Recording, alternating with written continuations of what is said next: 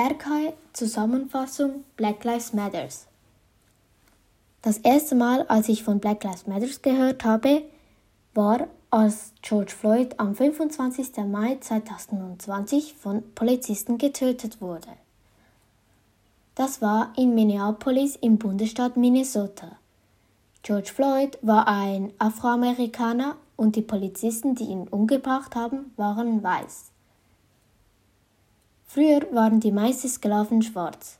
Sie mussten den weißen Menschen dienen. Die weißen Menschen meinten, sie seien etwas Besseres und hielten auch Indianer als Sklaven oder brachten sie um. Die Weißen wollten die ganze Macht haben. Alle Menschen haben denselben Ursprung. Das hat die Wissenschaft schon bewiesen.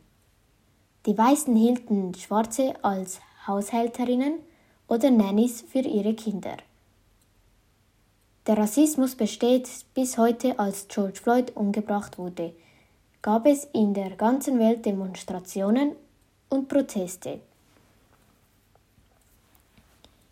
Die Black Lives Matter Demonstrationen sollen alle klar machen, dass auch schwarze Leben zählen.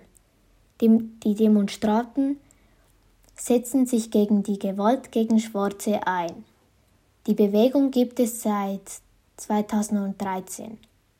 Die Gemeinschaft aus schwarzen Menschen wurde gegründet, weil ein Weißer freigesprochen worden ist, welcher ein Weißer umgebracht hat.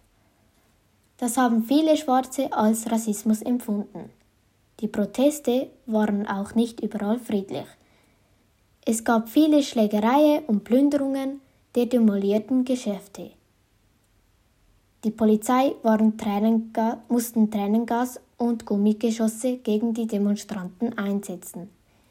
Ich denke, dass der Rassismus leider nie enden wird.